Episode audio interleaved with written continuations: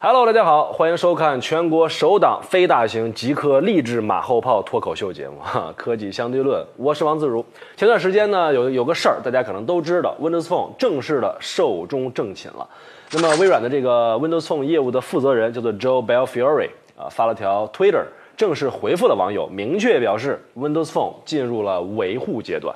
对于一个软件或者一个操作系统来说的话呢，维护意味着什么？意味着老用户你正常用，但是不会再给你任何新的东西了。到这儿呢，可以说 Windows Phone 的这个墓碑才算是正式的立好啊。一度被称为第三大智能手机操作系统的这么一个地位和格局。也就正式的宣告终结。相对于比较强势的这个 iPhone 和百花齐放的 Android 来说呢，Windows Phone 的结束有点让人唏嘘不已啊。与此同时的话呢，在移动设备的这种挤压之下，原来微软的老业务 PC 产业也是大不如前。感觉微软好像整个在消费电子的市场有点明日黄花的意思啊，所以很多人都问说，曾经的 PC 巨头就这么玩完了吗？微软的未来到底在哪里？或许在这个时间节点上，我们也正式来聊一聊微软的时候，这是一家陪我们长大的软件公司啊。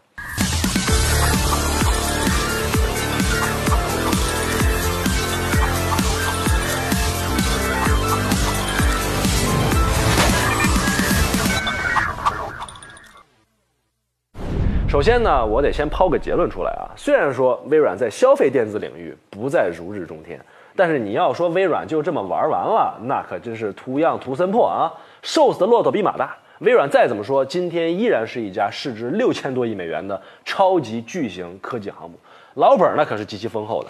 那老本到底是什么呢？简单的来说啊，我觉得第一个是技术实力。第二个呢，就是它所开创和不断迭代的这一种商业模式啊。先说说技术实力，在微软、谷歌、苹果这三个巨头当中呢，微软都是历来这三者当中的一个技术宅、学术控，发 paper 的这个数量呢首屈一指。一五年，微软发表的这个学术论文就将近两千七百篇，而被国际顶级的这个机器学习会议 ICML 接收的文章呢，呃，微软的数量也排在第二。仅次于造出阿尔法狗的这个谷歌，而且你要知道，人工智能可不是微软最擅长的领域，丰厚的这个技术储备可见是一般呐。而且很多程序员，原来我年轻的时候，我我小的时候，都削尖了脑袋要考微软的认证啊。再说这个商业模式，说白了就是微软怎么赚钱。作为两家同时代诞生的这个老牌科技企业来说，微软和苹果都经不住的被大家拿出来做比较。两家掌门人盖茨和 Steve Jobs 呢，也是这个隔三差五就隔空对骂啊。那当然是二十年以前的事儿。咱们先不谈谁对谁错啊，其实这这个比较本身，我觉得就不太严谨。虽然说这两家都赶上了 PC 的这个大浪潮，成为了巨头企业，但是其实他们呢。骨子里边还是不同大于相同的。你就比如说，像一对双胞胎，生的时候长得很像，但是后来因为环境、人生阅历等等的不同，会发展出非常不一样的这个优势和人生轨迹。啊，那么说到底呢，苹果其实是一家靠硬件赚钱的公司啊，商业模式上是这样。而微软的拳头也历来都是软件，所以说这个和创始人和两家公司的这个发起者应该是有着千丝万缕的联系。我们所熟知的微软的两位创始人呢，Bill Gates 和这个 Paul Allen 都是正儿八经的程序员出身了，可以说都是这个 nerd，中文名呢应该叫书呆子。这个词儿的意思呢，扁大于褒，也是符合当时对于这个程序员以及电子发烧友这个小众人群的定位。二十世纪七十年代的这个程序员写代码，那可不比现在啊，因为这个计算机资源呢，在那个时候非常有限，程序员编程那都原始的很，一点都不高科技，当时只能在纸上写代码。然后把这个写满代码的纸卡纸呢，在这个笨重的大型计算机上去读取，速度和效率都十分的有限，很尴尬啊！读个卡纸得这个几分钟，喝一杯咖啡都绰绰有余了。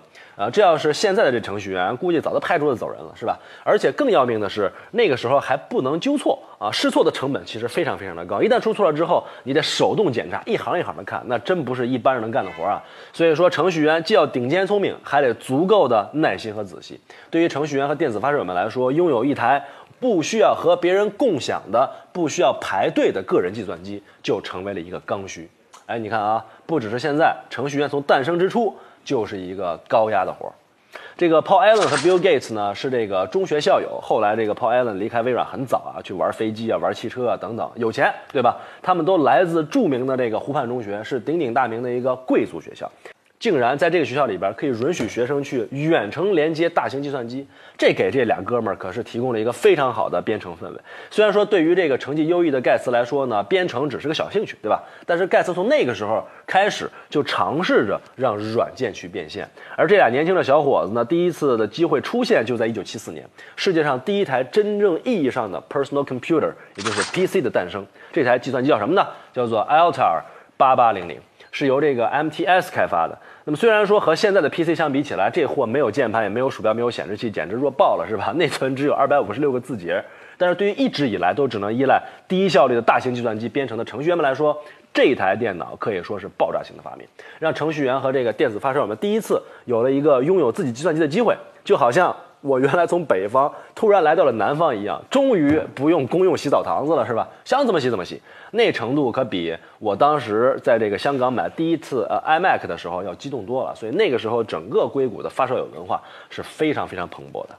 但是呢，从一开始，这个 Altair 8800就是一个硬件堆叠的产物。你比如说，就好像一个人一身的 muscle 肌肉块，却没有神经啊。而微软就瞅准了这个机会，为世界上第一台 PC 开发机器语言，叫做 Basic 解释器。